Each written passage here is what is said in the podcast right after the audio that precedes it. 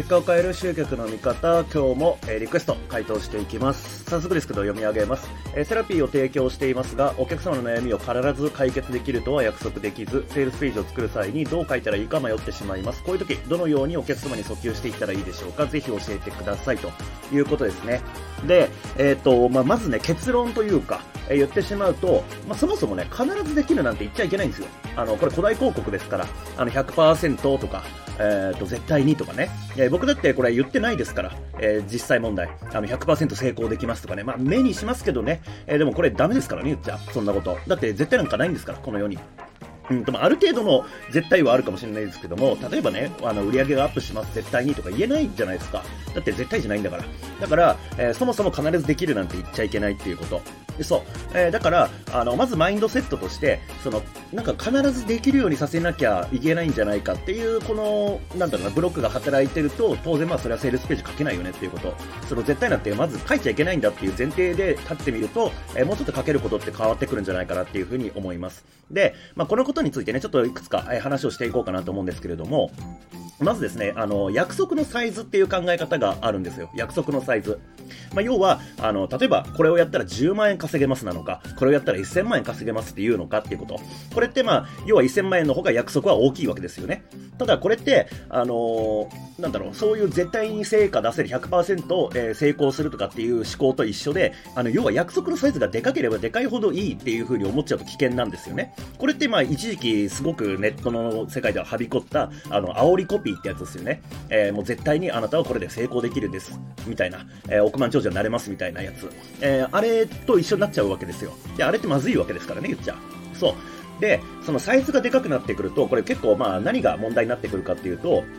お客さんも、まあ、そのセールスレターを読むお客さんもバカじゃないんですよ。だから、えー、例えばこれやったら1億円稼げますとか言われたって、いや、そんな嘘でしょって普通に思うわけですよね。で、僕たちはそこに対して、あの、根拠とか理由を示すことによって、あの、実現できるよっていうことをこう、示していかなきゃいけないわけですよ。怪しんでいるうち、疑っているうちはその商品買うわけがないので。で、そのサイズがでかくなってくると何かっていうと、その疑いを晴らせなくなっていくわけですよ。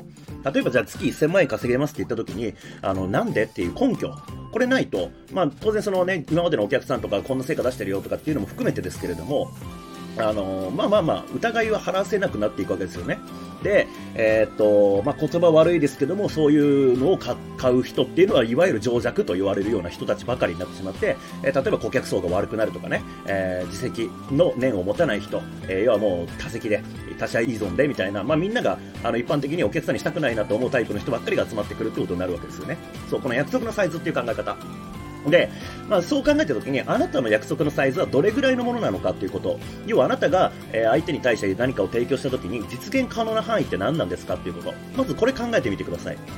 要は、あのー、なんか誰かと比べて、あの人が100万って言ってるから、こっちは500万だとかっていう風にやってると、まあ、当然自分のサイズ超えていくわけですよね。まあ、そうなると、まあ、詐欺に限りなく近づいていくわけですよ。まず、あなたが実現可能な範囲は何かっていうところをやる。要はその得られる結果の大きさをどんどんでかくすればいいって話ではなくて、実現可能性をしっかりと考えて、それを提示していこうということ。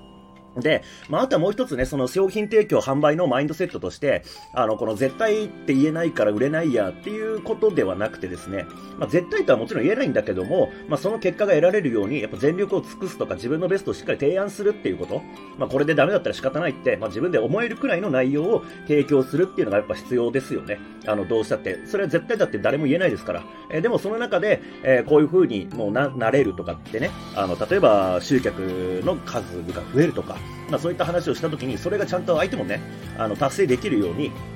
こちらもその最善を尽くさなきゃいけないですよねっていうところ。で、それに向けて僕たちはレベルアップしなきゃいけないよねっていうことですね。そう。まあ、要は絶対何々できるっていうのは言えないんですけれども、えー、その中でも、えー、あなたがその自信を持って提供できる約束のサイズって何なんでしょうかっていうこと。で、お客さんは、あの、さっきも言ったけど、バカじゃないんで、あの、結果がすごい、なんだろう、期待できる結果がめちゃめちゃでかいものを提示されたら買うってわけじゃないんですよ。しっかりこの、その提案に対して、これ本当に達成できるのかと、実現可能なのかということをちゃんと吟味しています。だからこそ僕たちが考えなきゃいけないのは、そのサイズを大きくしていくって話じゃなくて、そのサイズを、うんと、まずキャパオーバーにならないように、古代広告にならないようにコントロールしなきゃいけないし、その達成可能な範囲っていうものを示すんであれば、それに対する理屈とか理由とかをしっかりと、えー、やっていく。で、セールスレターっていうか、セールスコピーのね、世界で、あの要は商品の、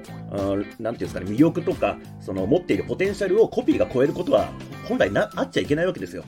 あの、最良のセールスコピーっていうのは、商品が提供してくれること、もたらしてくれるものを100%表現すること、魅力を100%表現することであって、これが120%、150%になってくると、まあ、嘘になっていくわけですよね。だからまあ、そもそものマインドセットとして、えー、そこが重要です。得られる結果の大きさを考えるんじゃなくて、実現可能性の部分をしっかりと見ていく。で、それに対してしっかり根拠とか理由とか、えー、証拠っていうのを示していくっていうところが、まあ、すごく重要ですね。そう。だから、これね、まあ、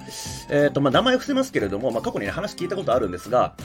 あの、みんな、ね、その、さっき言った煽りコピーとかがすごいはびこってた時代って、まあ、なんか月1000万とか、年間1億とか、億万長者みたいなのがはびこってた時に、その方はですね、